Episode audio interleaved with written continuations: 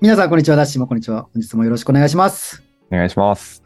本日は、エイリアンでおなじみ、リドリー・スコット監督最新作、うん映画ナポレオン。よろしくお願いします。お願いします。というわけで、ナポレオンですよ。ナポレオン。いや先週話したあの首に引き続き、 なんかバトルものでしたね、割と。で、合戦が続きますね。そう、今回も首飛んでましたね。飛んでましたね。初回から飛んでましたね。いやー、すごかったですね。うん首から続けて見てると、うん。似てるなって感じしますよね。戦国時代と。するする、する。まはあい言うてね、当時から時代的には、まあ300年、いや300年経ってない、200年か。200年ぐらい。って感じなんで、まあ200年から200、うんまあざっくり200年、200年ちょいずれてるんで、まああんま変わってないって感じですよ。で、ここで言うと、あれですよ、あの、前にあの、セシルの女王の話したじゃないですか。うん、うん。あのエリザベス一世の。あれのちょっと後ぐらいな感じですよ、時代的には。あ、そうなん だ。そう。エリザベスの知性の後っていう感じ。まあね、人間そんな変わんないですよ、そうそう。いや、まあなんか、本当す、すごいの一言だったなって感じでしたね。そうっすね。合戦シーンやっぱすごかったっすね。ただ、まあ映画全体で考えると、まあ一言でまとめるとみたいなとこだと、なんか、そう首との共通点でも言えるんですけど、人間ナポレオンって感じを僕は受けたんですよね。うん、うん。首の時にちょっと話したのが、まあなんか全員いい意味で小物じゃないけど、うん。高い志を持った英雄というよりかは、まあなんか一人の人間だったよね、みたいなあー話をしましたけど、ただ今回もなんか、なんかナポレオンの個人的な部分というか、なんかそういうところに迫ろうとした作品なのかなっていうところで、なんかそこはすごい似てるなと思いました。確かにね。うんあの、神格化されてないよね。まあ、強強だけど、戦争。で、うん多分批判があるとしたら、その要はやっぱ英雄ナポレオンを描いてほしかったみたいな人にとっては、うん。物足りなかったんじゃないかなと思うんですよ。そうね。要は彼のこの政治家としての手腕の部分、なんかナポレオン法典作ったりとか、うん。あとは周りの部下たちとの関係みたいな、側近たちとの関係うみんたういな、ん。こう、面白いところはあるし、あるんだけど、まあそこら辺は描かずに基本的にはその奥さんであったジョセフィーうん。ヌとのなんか関係をこう中心に描いてるっていうのがなんかこの作品の特徴かなと思ったんですよね。そう、そうですよね。戦争うん、夫婦うん喧嘩、夫婦イチャイチャ、うん戦争、夫婦喧嘩、夫婦イチャイチャみたいな、 そういうそうそうそうそう。サイクルで進んでいく感じだっそう。だからなんかこう、だからなんだろうね。うん、ちょっと例えが難しいけど、 たちょっと例えが難しいけど、ちょっとここ100年ぐらいで言うと、あの、松下幸之助っていうのをなんかこう、ドキュメンタリーじゃないけど、え映画にするときに、た。うんうん会社の中でどうだったかじゃなくて、あのうんその背景にあった奥さんとの関係を描くみたいな、そんな感じじゃないですか。そんな感じだね、まさに。だからその、今のね、今のこうイケイケ、 に日本のこうイイケイケ社長のか家庭での、家庭の姿みたいな、そんな感じじゃないですか。こうせ政治家田中角栄じゃなくて、あの、 父田中角栄、夫田中角栄みたいな、そういう側面を描くみたいな。ん、に日本で無理やり例えると。そうねほん。本当にそんな感じだよね。うんかなり夫婦のうん愛の部分は取り上げてたよね。もうそこ、三本柱の一つみたいな。どうですかあの、楽しめましたまあ、面白かったっていう感じはします。け、ど、やっぱりなんかね、物足りない感うんはあったなーって思いました。でも、合戦シーンは面白かった。なんか、物足りなかったとこ、どういうとこ、いや、ちょ後で聞くわ、それ、後で聞くわ。いや僕はね、結構満足したんですよね。ああ、本当ですか。うん、特に不満を覚えることもなく、なんなら、最後の合戦シーンあったじゃないですか。はいはいはワーテルロの戦いかな。い。うんうん。ワーテルロですね。最後のワーテルロの戦いの合戦シーンは、お客さんが少なかったこともあって、思わず、こう、す見見ながら思わず、すげえって声出しちゃいましたよ。あ、すげえみたいな、なんか、人、人形が、人形が動くみたいな感じの。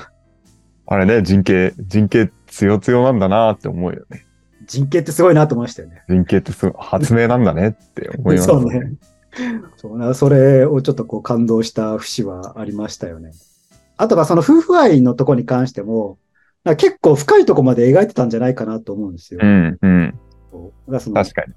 そうなんかまあ表面的な、なんか要はなんか献身的にあの妻が支えましたみたいなそういう話でもなく、なんかあのナポレオンがなんかただただただ続婚でしたみたいな話でもないじゃないですか。型にはめてない感じだよね。こういうものっていう感じじゃなくて、もう絶対口調に見えてくるものは何だろうっていう感じの示し方。なんかもうちょっとこう、一言で言うと割り切りというか、お互い、そこに愛らしいものはあるけど、まあ、それ以上にお互い立場というものがあって、ただそこをちょっとうまく、これはこれ、それはそれってちゃんと割り切って付き合っていこうねっていう感じというか、かなりそこは深いところを描いてたんじゃないかなとは思うんですよね。うんうん。ちなみになんか女性フィーヌ役の人なんかどっかで見覚えなかったですかあ、あの、名前でわかりましたね。MI シリーズのあの人ですね。ミッションインポッシブルで出てきた、なんか怪しい感じの名前の人です。女武器商人みたいな人だ。そうそうそう。あれ、この人結局どうなったんだろうって、ちょっと最後の、確かに。覚えてないな、最後死んだような、死んでない。ど こ行ったんだろうみたいな。ホワイトウィードか、ホワイトウィード。ああ、そうだそうだ。あれ、彼女はどこに行ったんだろうみたいな。なんかどっかで見たことあんな、みたいな感じの顔で。最初、僕ちょっと名前見ただけでは分からなかった。どっかで見たな、みたいな感じでね。ミッションインポッシブルシリーズや、みたいな感じのね。すごいね。よくあの単発の時に見た、どっかで見たことあるなってなったね。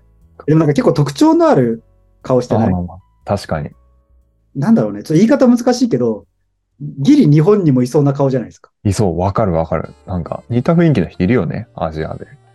猫っぽい顔というかさ。うんうん。知り合いに、あのいやもちろんね、その あのちょっと比べるのは難しいですけど、なんかまあ、まあ同じようなベクトルというか、同じような系統の人はいるなっていうところ。ねで、まあ、あとは、ちょっと見終わった後に、まあ、一応軽く下調べはしていったんですよ。ほうほうほう。下調べはしていったんですけど、やっぱもうちょっと深く勉強してから行くべきだったなと思いました。ナポレオンのことをっていう背景の部分も。そう、ナポレオン氏について。うんうん。首の時にさ、これ海外の人多分ストーリーわかんないよねみたいな話をしたと思うんですけど、うんうん。まさにその状況ですよ。まあ、確かにね。そうそうかも。もちろんなんとなくはね、うなんん、とわなかくるけどね。ナポレオンと言ったらこの戦いみたいなのをこういくつかは知ってるけど、じゃあそれが、その背景に何があったとか、なんかどういう文脈かみたいなのって、そこははしょられてたと思うんですよね、割と。確かにね。ここをチョイスして、ここ削ったんだ、みたいな、そういうのも、そういうのがわからないよね。戦いのシーンは、うわ、すげえみたいなのになったけど、そこら辺もなんか首と似てるなと思いましたよね。やっぱなんか、いい感じの年の監督が作るとこうなるのかなみたいな感じじゃないですか。うんうん、なんか、そう。私ちょっと物足りない感じあったんですけど、うん電気物としては、こういうのでいいんだよっていうう、んそういうもんなのかもしれんなっていうのは、そう思いましたね。要素を足せ、足す良さもあるけど、引き算の良さもあるじゃないですか。うんうんうん。多分このナポレオンとか首とかって多分引き算の美学だと思うんですよね。うんうん、あの千の利休も言ってたじゃないですか。下の句も不要みたいなこと。そんな、 そんなことおっしゃってましたっけあの、ごめん、首では言ってない。あの、で、それで俳句が生まれたみ たいな。別に千の利休ああを生み出したわけじゃないけど、ええそんな感じなんだ。すごいね。五七五七七だったのを、後ろの七七に除いて、あの、そこも不要だっつって引き算だみたいな感じ。その引き算の美学みたいなのあるじゃないですか。うんうん。それじゃないですか。うん。だからそこに関しては、ちょっと、あちゃんと勉強していくべきだったなとはちょっと思いましたね。なるほどねうん。確かにね、知ってたらもっといろいろ楽しいだろうし、こうやって語るのも楽しいだろうね。うん。あそこ、ああしたの、ああ、みたいな。まあ、あと、まあ、ヨーロッパってさ、正直さ、その地理的にも遠いからさ、知らないところも多いじゃないですか。うん。その、ナポレオンが、まあ、2回なんか島流しにあったみたいなのは知ってたけど、うん。それぞれどこら辺だったかみたいなことはこう知らなくてさ、うんうん。 2回目のところを調べたらさ、なんかもう、 大西洋の真ん中みたいなさ。なんかもう、えっつって、ああなんかあの、太平洋のハワイみたいな感じで、大西洋のハワイみたいな場所で、なんか、周りなんもねえみたいなところで、 こう、えらい遠くまで行かされたな、みたいな感じの。なんかあの、フフランスの近くの島とかじゃないのね、みたいな感じのね。本当にぶっ飛ばされたんだね。そう。だからそこら辺の背景が分かると、なんかもっとその、彼の最後のラストシーンのさ、哀愁が漂ってくるというかさ、うん。あの、もうあの、祖国、愛すべき祖国フランスをはるばる遠く、 遠くに思いながら、最後死んでったんだな、みたいな感じあるじゃないですか。確かに。ラストの方良かったな。子供にブドウ投げてる感じとか。というわけでね、まあ全体としてはね、もう大満足ですよ。うん。まあ、じゃあ今日何話そうかなと思ったんですけど、うん。で今日は、ナポレオンと日本の関係について話そうかなと思ってて、ほうほうほこれが最終的にどこにたどり着くかって言ったら、ゴールデンカムイに到達するんですよ。う。ほう。ちょうどゴールデンカムイも映画やるじゃないですか。まあそうね。予告編時々。そうだからここからは、ナポレオンとゴールデンカムイの意外な関係です。なんだろうって言いながら、こういう時意外って言ってるのは単なる煽りで、別に大して意外でもない。というわけでですね、今回はですね、あの、 俺は忙しい中何をやってるんだって思ってたんですけど、 あの、その頃日本ではっていう年表を作りました。な。お、いいですね。でこれを見ると、ナポレオン、映画ナポレオンで描かれていた部分もわかるというかね。はいはいはちょっとこれ音声だけで聞いてる方は、あのい。何のこっちゃっていうところで。サイサイトに載せとくんでね、サイトを見てもらえれば、あ、 サイト見ながらちょっとえ見てもらいながらって感じではあるんですけど、動画でね、見てる方はちょっとこの画面上の文字を追いながら、いや、こうやって見ると漢字が多いですね、本当にね。ここのこう左側に書いてるのが、映画ナポレオンで出てきた部分ですよ。うんうん。まあ、最初のね、マリー・アントワネットの処刑シーンはちょっとは省いてますけど、まあ、最初の戦闘がトゥーロン攻防戦みたいなね。で、ここにちょっと赤字であるのがね、まあ、描かれてた戦いかなって。アウステルリッツの戦いとか、ワーテルローの戦いみたいなのあるんですけど、まあ、うんあちなみにね、ちょっと最初に言っとくと、この、意外だったのが僕、このトラトラファルガー海戦は数少ない知ってる戦争だったんです。戦争というか戦いだったんですよ。ほうほうほうほう。これどういう、どうたた、どう例えればいいかなって思ったんですけど、この、このイギリスのね、ネルソン提督っていうのがいるんですけど、うんうん。もうナポレオンの映画作るときに、ナポレオンとネルソン提督っていうテーマだけで一本映画作れるぐらいな感じです。だからもう、BL があってもおかしくない感じの。いやああるんでしょうね、 じゃまあ、探せばあるかもしれない。 探したらあるかもしれない。あ。あるでしょうね、それは。思いつくんだったら。あのそれこそ、ハンニバルとスピノザみたいな感じですよ。あいやちょっとえあの違う国の永遠のライバル感ないですかあ、なるほど、なるほど。っていうぐらい、なんかこう、まあ、ここの二人だけでこう語れるぐらいのライバルポジションがいるんですけど、そこは引き算されたんだなって感じ。出てきてない出よ、ね。てきてない。出てきてない。おーなんだこの、アウステルリッツを戦える直前に負けてますからね。おーお同じね、1805年って、アウステルリッツと戦いの。いや、すすごいね。よく考えると、本当忙しいおじさんだったよね。いや、なんか本当に、すごいね。すごいすごいよすごいね。一台でっていうのは。本当に、本当になんか、そうなのよ。普通にだからナポレオンの生涯を描こうとすると足りないんだよね、時間が。 だからこう、確テかにーマ絞んないとむ難しいなってのは思いました。うん。要はあの政治家として描くのかね。そうまあ、こうジョセうフィーヌっていうところが一つテーマになってると思うんです。というわけで、まあ、こっからね、なんか、その頃日本ではっていうちょっと話をしたいなと思います。映画ナポレオンに出てきた主要なところを説明しながら。うんまずね、1793年、まあ、トゥーロンの戦いですよ。よかったね、トゥーロンの戦い。あれは要はナポレオンが、まあ、大砲の、大砲部隊うんうのん。指揮官としてね、こう、頭角を表した戦いみたいなところで、あの、いいよね良かったところを言うと、馬でしょ。まあ、馬もそうなん、まあ、まあ、そうね、あの馬大爆破のシーンね。馬大爆破からの行くナポレオン。おわ、こいつはやる男だぞ。だからその覚悟が見えたのがさ、ずっとなんかこう、手が震えてんのよ、最初。うんうんうん。でこう最初さ、突撃みたいな時まだすげえ手が震えたりしてるのが、これがもう最後のワーテルの戦いだと、もう、あの、即帰にさ、ボソボソボソって喋って、あの、 先輩吉祥スタイルです。で、そうあの、側近が、突撃みたいな感じや感じだったじゃん。もう肩だけでね、スンって動くだけで分かる感じの。だからこの現場での指揮をどうやるのか、みたいなところも、こう、彼の変化を描く一つの大事なるなほど。ところで、トゥーロン攻防戦のところでは、まあ、若き指揮官としてね、頭角を表す、なんかヤ、ヤングナポレオンが描かれてたなって感じうですよ。んうん。で、この1793年、えその頃日本ではなんですけど、まあ、これが、 これがちょっと難しいところで、日本はまあ江戸時代です、江戸時代。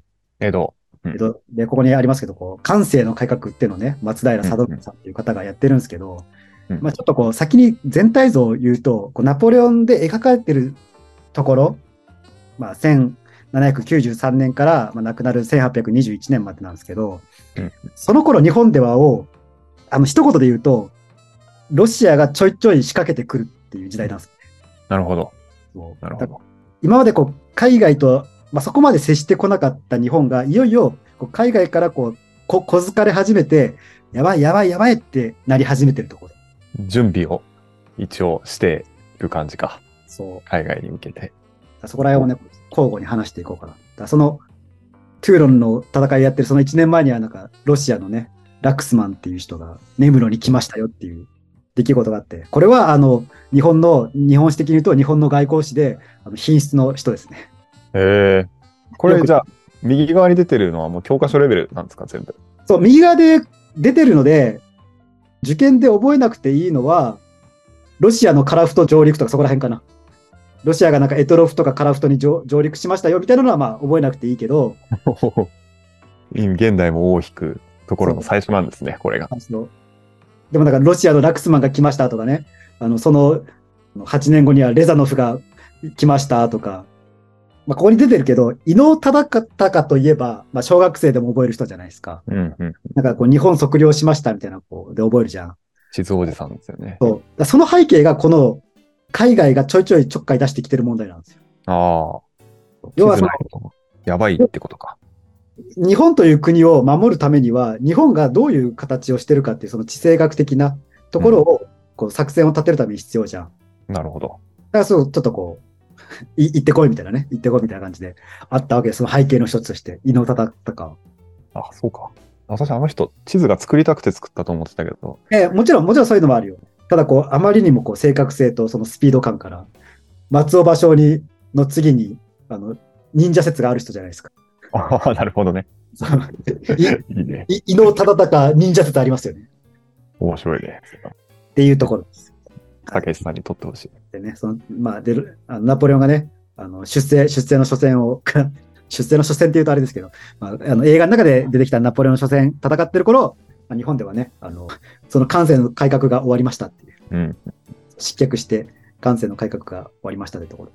で、えーまあその、ジョセフィーヌとの結婚がその3年後ですよ。あスカートを覗いた後ぐらいですね、じゃでその頃日本ではあの、ロシアがエトロフ島に上陸しましたみたいな。あ進んできてますね。 そう。そうちなみにあの、ジョセフィーヌのあの子供いたじゃないですか。ジョセフィーヌの、うん。あの、最後、じゃあ、見とったような方。あ、まあ、そうそうそうそう。あの、なんか、あさ最初最初にしたが、あの、おそうおか父さんの最食初べにいたるわちょうだいみたいな、あったじゃん。あ、いたいたいた。そうだね。子供が二人いて元気な子供だね、みたいな話して、うんうんあの二人はだからなんか養子っぽい感じになったらしいです。あ、そうなんだ。なるほど、なるほど。一応扶養に入りましたよ、みたいな感じだったらしい。はい。まあ、なんか、ステルタイプの人じゃなかったもんね、ナポレオンも。確かに映ね。画なんか、確かにね。そのあたりは。そうね。なんか、人間ナポレオンですよね、本当に。人間ナポレオンで。なんかおかしいけど、愛がない男ではないもんね。そうね。まあ、少なくとも映画の中ではそんな感じでしたね。で、次が、まあ、約その10年後、1804年、皇帝ナポレオン爆誕ですよ。爆誕してたね。本そ当うに。あのシーンすごかったね、本当に。いや、おい思い返すと面白いかもね、確かに。わあ笑えてくるな。いや、あそこ、なんか本当にさ、なんだろう、身近で例えるとさ、あの、トトランプのキングみたいな感じだったじゃないまあ、確かにね、トランプがもう。まあ、トランプがね、まあそういう時代、あの、何、 まあもちろんヨーロッパの文化だからさ、あの、え描かれてるやつが、まあトランプのキングとクイーンみたいなこう感じというかね、うん。身近で例えると、そうで、あアットノートルダム大聖堂ですよ。ね。先日も言いましたけど。っていうのがね、まあ、ジョゼフィーヌと結婚して、まあ、約10年後、まあ、9年後の出来事っていうところで、うん。その、その頃日本では、ロシア施設、レザノフが通商要求さしてくることですよ。通商要求って、なんまあ、要はなんか、ううちとなんか貿易しましょうみたいな感あじ。あ、はいはいはいはい。で、その、あの、4年前には、伊能忠敬が、あの、蝦夷地、まあ、今でいう北海道の測量をやってましたよ、みたいな感じです。 で、その次あの、まあこれは映画で描かれてないけどね、まあトラトラファルガー海戦っていうところで、トラファルガー海戦。トラファルガー海戦ってね、あれはスペインか。まあスペインとアフリカ大陸って近いじゃないですか。うんうん。あそこの間でなんか戦いましたよ、みたいな。ワンピースのトラファルガーローっているじゃないですか。うんうん。多分こっからじゃないですか。なるほど。やっぱり、うん船では勝てなかったみたいな感じなんですか。うーん、そんな感じ、印象はあるけどね。なんかまあ、イギリスが艦隊強いみたいな印象はあるんですよ。あるね、なんか。なんでかって言ったら、その、まあ、エリザベス時代の時に、無敵艦隊、スペインの無敵艦隊みたいなのあるじゃん。うんあれを破ったのがイギリス艦隊みたいな感じじゃないですか。無敵艦隊ってそうか。スペインのことなんだ。イギリスのことじゃないんだ。そうそうそうそう。だからその、だから当時最強だったスペインの無敵艦隊を破ったのがイギリス艦隊だから、そう考えると、もう実質世界一はイギリスじゃないですか、当時。うんそっからさ、もう世界中にさ、世界中でこう海賊行為をやるじゃないですか、イギリス。鬼畜、 鬼畜ヘーゲリス。そう。だ大英帝国イコール世界の大海賊じゃないですか。うんで、おなじみの。だだから、あの、大英博物館には、あの、世界中から奪ってきた貴重なお宝がいっぱいみたいな感じじゃないですか。いや、もうさすがっすよね。で考えると、まあ、海の戦いで負けるのも、まあ、納得だし、なんかね、ナポレオンっていうと、なんかこう、陸戦のイメージはやっぱありますよねうん。なんなんかあるね。馬に乗ってるイメージだからか。で、その、まあ同じ、確かね、これ、トラファルガーが10月で、アウステルリッツが多分12月とか、そんな記憶なんですけど、そこであの、フランス、まあ、バーサス、ロシアとオーストリアですよ。の、これがうん、映画だとうん、やってた。やってた、やってた。なんかあの、ロシアの皇帝と、なんうかん、オーストリアの、まあ、皇帝が話してて、なんか、ああいつ、あいつややったるで、みたいなことを言言ってたのを、まあ、ママとナポレオンにやられたみたいな戦いで描かれてましたね。あの、氷のやつですか。まあ、通称ね、さ三つのまあ工程が揃ってたんでね、三帝回戦と呼ばれるやつ。ね、すごいよね。なんか皇帝ってこんなにフットワーク軽かったんだと思う。まあ、工程を何というかですよね。どちらかというとさ、うんまあ、要は皇帝ってさあの、いろんな国を従えてる国の王のことじゃないですか。ああ、はあはあ、なるほど。社長じゃなくて会長ポジションです。なるほど。なるほどね。 で、ナポレオンって別になんか血筋で皇帝になったわけじゃなくて、なんか選挙で皇帝になってるんですよ。あの、あの選挙でね。ちょ直接民主制ですよ、直接民主制。だからなんか、 まあ、ほ本当かどうかわかんないけど、戦地をかける皇帝ですよね。うん。ね。まあ、そその頃日本で、日本にも皇帝はいましたけど、まあ、まだ徳川幕府なんで、あのうん表には出てきてないというかね、そうでアウスティレリッツの戦いがありましたと。で、まあ、その頃日本では、伊能忠敬が西日本の測量をする旅に出ましたよという頑と張っこてますね。彼、着々と。で、その次がまあ1812年、ロシア遠征失敗の話ですよね。うん。ナポレオンも冬将軍には勝てなかったでおなじみのうん。遠征失敗じゃないですか。で、これをロシア側から描いたのが、トルストイの戦争の平和のうんクライマックスみたいなうんんですよ、うんうん映画の中では、あれ、せ攻めたぞと思ったら、あ、誰もいねえみたいな。っうん。てなって、なんか、え、ロシア人、自分で自分の街焼くんすかみたいな。引きってやつで。日本風に言うと、誉れないんかみたいな感じで。あの、ひ、ひのかけらもないみたいな感じのね。あとね、そんなに俺のこと嫌いなのっていうショックをナポレオンさん受けてて。支配されるより、破壊する方がまだマシなんだ、みたいな感じで。ショックですよ。かわいそうなおじさんが映ってた。でまあ、そんな失敗もあってね、あのエルエルバ島に島流しされて、そっから、 まさかの復活劇をうん。遂げたシーンありましたけど、いやあそこはちょっとあ熱いシーンでしたね。ね。よかったね、ナポレオンって思ったわ。すごい、やっぱ、まあ、昔の部下というかね、まうあん。支持率高めな人って感じですよね。ね。ちゃんと前線に出るし、うん声かけてくれるしで、いい上司だった風の描き方でしたもんね。そうね。まあ、実際失脚されたのもさ、あの背景としてはさ、なんか、他のヨーロッパの国がこう一団となってさ、ちょっとこいつ抑えとかんとやばいみたいな感じになってるっていうところがうんうんもういまあ、っていうのもあの、イギリスとオーストあ、イギリスとロシア以外は、ヨーロッパがほぼ、なんかフランスの配下みたいな感じになってたの、じ当時。うんうんまあ、だから、だからこそ皇帝って名乗れるっていうところもあると思うう。んそうなると、まあ、やっぱ行き過ぎたやつはさ、うん粛清されるじゃないですか。うん。まあ、それはなかなか難しいなって感じですよね。突き抜けうんられなかった。そこでちょっとうまくね、うまく折り合いをつけなかったナポレオンのせいっていう言い方もできるのかもしれないですけどね。なるほど。どどっかでちょっと、じゃあ、ここから先は、まあ、行かないようにしますんで、よよろしくって、やっちゃれやっちゃれみたいな感じだから。 で、まあ、復活したんだけど、まあ、そのナポレオンを抑えようとするね、周りの国々で、ワーテルロの戦いでは、まあ、イギリスとプロイセンうん、連合に敗北したっていうのはありますけど、うん。いや、すごかったね、このワーテルロの戦い。うんなんかもう、準備からさ、なんかすげえ丁寧に描いてたじゃないですか。うんうん。ちょ、ちょ、わかんないけど、30分ぐらいワーテルロの戦いやってたんじゃないかな、ぐらいの。た、確かにね。ね。だから、だからここまでなんか人間ドラマで来てたじゃないですか、基本的うに。ん。うんまあ、そう戦闘もなんか、戦争の部分もさ、いい感じに省略してさ、描いてきたのがさ、あ、ここはしっかりやるんだみたいな感じのうんね、うん。よかったね、ワーテルロ。最初の方に言った人権のとこなんですけど、こういかにこう、騎馬隊を抑えるかみたいなね、うん騎兵隊が、騎兵隊がこう、 なんていうんですかね、え、円になるというかね、四隅になって、あの、騎馬隊が突っ込むと死んじゃうよみたいな感じの陣形にしておいて、うんうまくこう、騎馬隊が、こう、攻め込みにくくして、こう、騎馬隊を刺していくみたいな感じのね。あれね、虚しかったよね、ナポレオン側にちょっと感情を移入しながら見てると。あ、もう負ける、負ける、負けるって感じ。特にさ、その、まあ、その、要は、戦争、まあ、戦争の現場に行くまでのことを、いわゆるこう戦略っていうじゃないですか。うん、うん。でその戦争の現場で何するか、どう指示を取るかっていうのがこう戦術じゃないですか。うん、うんでこうね、戦略と戦術みたいなことを言いますうん。うけど、んいや戦術って本当奥深いんだなって思ったよね。うんうんうん。大まかな流れとしては先にこうお互いこう飛び道具打ち合って、うんうん。ある程度削削ったら、じゃあ歩歩兵なのか、じゃあ騎馬隊どこに入れるのかみたいな、そういうやつじゃん。本当になんかカードゲームみたいだったよね、なんか。そうそうそう。だからなんか、まあ、あ将棋って、将棋ってこういうことか、みたういな、ん。ねね、そうそう、そういう感じのことを言いたかっでその頃日本では、杉田玄白が、 蘭学、蘭学こと始めを書いたっていうた。ほね、うほうほ海外の香りがしてくる感じですよね。う。なんだろう、なんか、すごい日本遅れてるとかそういうことがあるのかなと思ったけど、うんそんな感じ、今聞いてる限りはイメージないです。そうね遅れてんのかないや、でもね、ぶっちゃけね、その戦争、戦う、戦いという意味では、やっぱ100年遅れてると思ああ、そうなんだね。う。100年遅れてると思う。だまあ、ちょその話は、ここのね、この後半の60年以降のところ見ていただければっていうと。ほうほうほで、えっ、と、1821年、まあ、ナポレオンが亡くなりましたよ、というところで。う。うんうん。あの詩も非常に感慨深かったですね。うだん。から最後の言葉みたいなのが紹介されて終わるっていうね。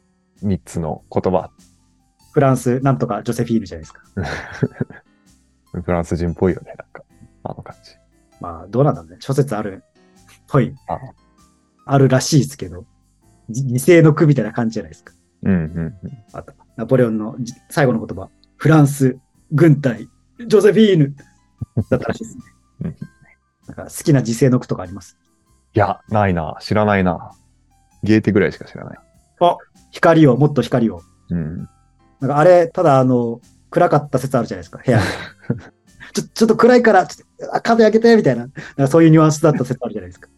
いいよね。でもかっこいいよね。ゲーテが行ったってなると。そうね。まあ、ゲーテもね、多分同時代だよね。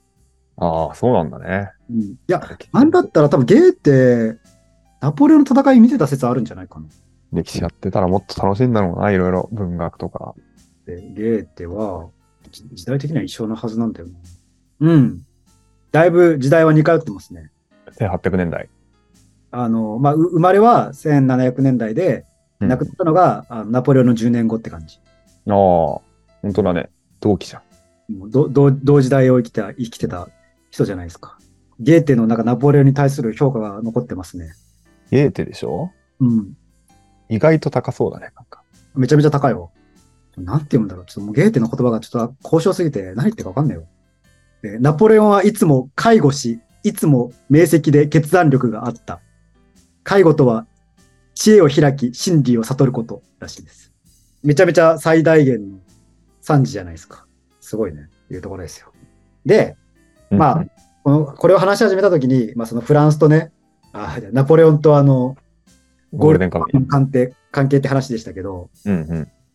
このね、画面、おそらく右下をちょっと見てほしいんですけど、はいまあ、今、1821年まで話終わりましたよ。うんうん。その後のヨーロッパとの日本の関係をちょっとざっくり見ていきたいんですけど、うん今回、ナポレオンが負けたイギリス、うん大英帝国、そこと、たった一人で戦った日本の藩があったんですよ。それが薩摩ですね。うんまさかの薩摩 VS イギリスっていうね、とんでもない戦争が、これおかしいよね。ど うそう63年、もうチェストって言って、攻撃したとしか思えない戦いですよね。すごいよね。まあ、日本、日本めちゃくちゃったよな、こんなの、本当に。よく考えたまら。あ、ボコボコにやられてんだけど ね。ボコボコにやられてんだけど。いや、これ以上ないだろうと思ったらね、その翌、 その翌年、その撮影戦争を超える、 長州 VS ヨーロッパ4カ国ですよ。うん。これもなんかもう行かれてるよ。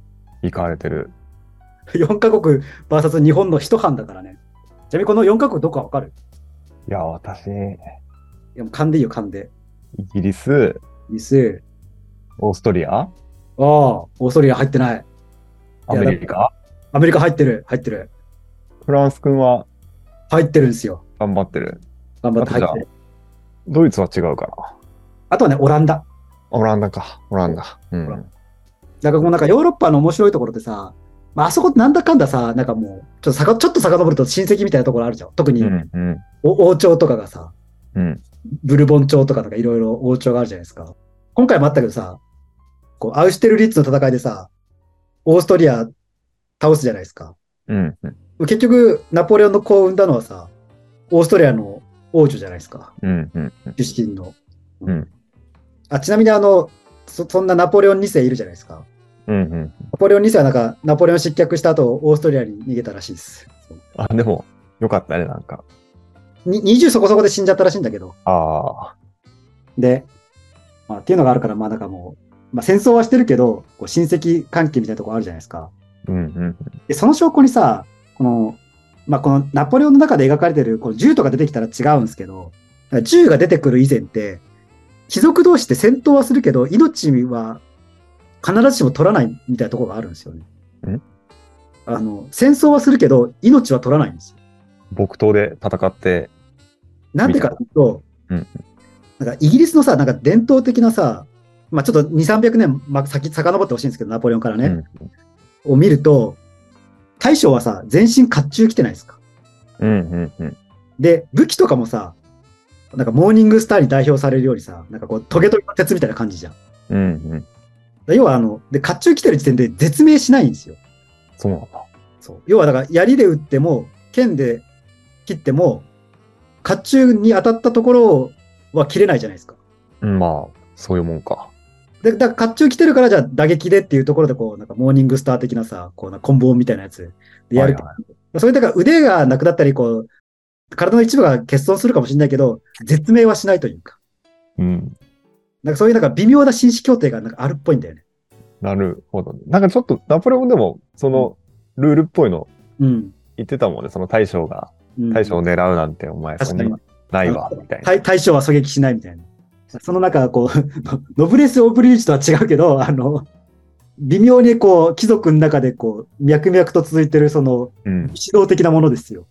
試合に負けましたわ、みたいな感じの、な感じだったもんね。ナポレオンも最後負けた時。なんかそれもあって、なんかこう、手を組むときは手を組むし、うんあの、 裏切るときは裏切る。まあ、裏切ってもまた手を組むんだみたいなとこあるじゃん。うん、うん。これよよく言われるけどさ、う海を隔てて海外というものとあんまり接してこなかった日本としてはさ、そこら辺のなんか、政治って、本当複雑回帰だなって感じだよね。うん。確かにね。で、それをこう、日本史で習う範囲で言うと、首相のね、平沼喜一郎って人がいたんですよ。うん、うん。その人が、お欧州は複雑回帰やって言ったんですよ。いや、あそこら辺はなんかもう、なんか裏切ったり、なんか手組んだりがようわからんみたいな感じで、ね。中立同盟結んだと思ったら裏切るし、不可侵契約、 あれって、契約どこ行ったのみたいな。 確かにね、最初、戸惑っただろうね。本気で全部信じて、まあまあまあ、みたいなこと言われるんでしょうね。おかしいじゃないですか。欧州情勢は複雑回帰は、あの、受験で覚えなきゃいけないワードですね。あ、そうなんだ。という言葉を残しってきたら、あ、平沼喜一郎やみたいな感じのね、そういうのがあるんですよね。なるほど。まあだからこの、 これで日本を攻めるぞってなった時は、散々戦争してるイギリスさんもフランスさんも手組むんすね、みたいな感じじゃない、うんうん。つい、ついね、50年前までは、お前らバチクと戦っとったやんけ、みたいな。 まああるよね。不思議だよね。うん確かに。で、まあそんなね、あのイギリス、フランス、アメリカ、オランダにボコボコにやれやられた長州ですよ。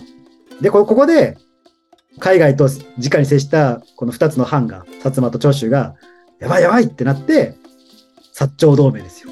うん。その翌年には、明治新政府爆誕ですよ。なるほど。体体制奉還ですか、これが。そうですね。あの、王政復古の大号令からの体制崩壊ですよ。ヨーロッパと日本、まあ、要はここでヨーロッパが、要は日本酒を変えたとも言えるんじゃないですか。まあ、確かに。あれでも、ゴールデンカムイさんはどうですなんかかもういや気になります気になります。見えますなんかさ、というわけで、ちょっと長くなったんで、2回に分けます。はい。じゃあ、また来週。はい。ありがとうございました。